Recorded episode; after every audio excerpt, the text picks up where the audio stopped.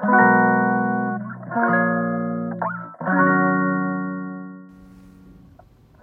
んにちは。ヨガじゃない話倉本々子です。えっ、ー、と今日はですねちょっとパートナーシップについてお話ししたいなと思っていてというのも、えー、生徒さんの中でパートナーシップがちょっと悩んでるというかうまくいかないっていう方がいてねあのいつかあの先生とお話ししたいですっていうふうに言ってくださっていてなんかこの音声の配信だったりとかインスタグラムでまあ旦那さんのお話とかその考えみたいなところを、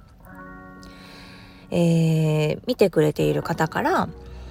なんかどんな考えでというかね感覚でまあ接していますかというか、うん、過ごしていますかっていうふうに質問されることが多くあったので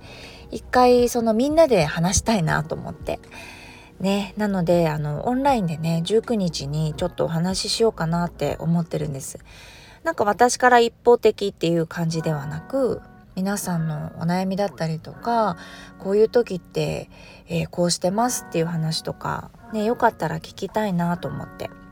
私もあのー、その日ね伝えることとかをちょっとまとめているところなんですが一つ大きく思ったのがうんすごくね、えー、自分が満たされることっていうのにたくさん知ってた方がいいなと思っていていいなというかもうむしろ必要だなって思っていて自分が何をしてる時が幸せなのか楽しいのか、ね、それが、うん、旦那さんに理解されないことだったとしても全然大丈夫。自分だけが知っていればいいのでそういうことをいくつか分かっておく。でそれをするっていうことですね、うん、まず何よりも先に自分を満たすっていうことをするのが大事なのかなって思っています。これはまあ、考え方でもありますし自分が実践してきて本当によりそういうふうに思えたことなんですよね。自分の生活がこう潤ってね、幸せで過ごせるっていうことももちろん一つですがパートナーシップに関しても自分を満たすっていうことがかなり相手に影響してくるんですよね。相手がうん何かやりたいことだったりそれに、えー、賛同できないというか OK が出せないっていうことないですか？なんか自分だけ遊びに行ってとか飲みに行ってとか私はこれをやってるのにとかってよくあるじゃないですか夫婦の喧嘩でね。それって自分が満たされてないんですよね第一に。何か不満があるんですよ。全然関係ないことで。自分の日常で何か不安が不満？とかあるから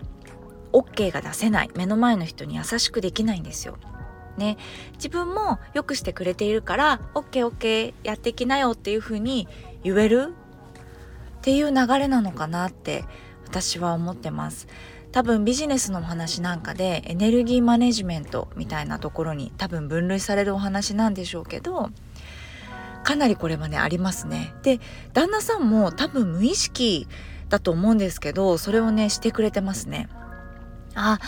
ママ本読みなよとか一人で遊びに行ってきなよ見てるからみたいなことをしょっちゅう言ってくれるんですよね。それって多分自分もいろいろやりたいからなのかなって思ってるんですけどまあ私一切言わないのでどこに遊びに行っても旅行に行っても旦那さんがね、まあ、例えば朝8時とかに帰ってきても何にも言わないんですよね。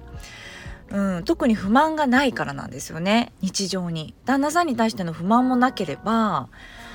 うん、自分に対してのその不満？もう少しこれやりたいなみたいなこともできちゃってるから何て言うのかな？機嫌がいい状態を自分で作れてるから相手にも優しくできるのかなって思ったりします。なんかこれ一つのポイントになるのかなってうん夫婦関係とかね思いますね。やっぱり距離が近いとぶつかることっていうのもあるけれども相手に何かしないといけないってやっぱ思っちゃいますよね。パートナーシップとかだと。でもそれよりも多分自分の機嫌取った方が早いですよね。うん。あと楽だしね。で余談なんですけど女性ってあの自分で作れるんですって。機嫌の良さとかエネルギーっていうのが自分で作れるんだけれども男の人って自分で作れないんですって。女性からもらうしかできないんですって。かわいそうだなとか思っちゃって。ねでもそれ旦那さんに言ったらああそうかもなみたいなことは言ってました。やっぱり優しくしてもらわないと頑張れないってよく言ってるんですよ。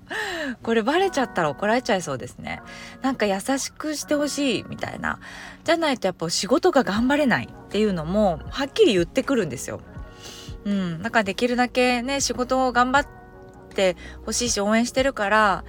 あのできるだけ優しい言葉かけてあげたいなってあの思うんですよね。理由がはっきりしてるから。仕事が頑張れるんだよねって。関係がうまくいってるとって言うから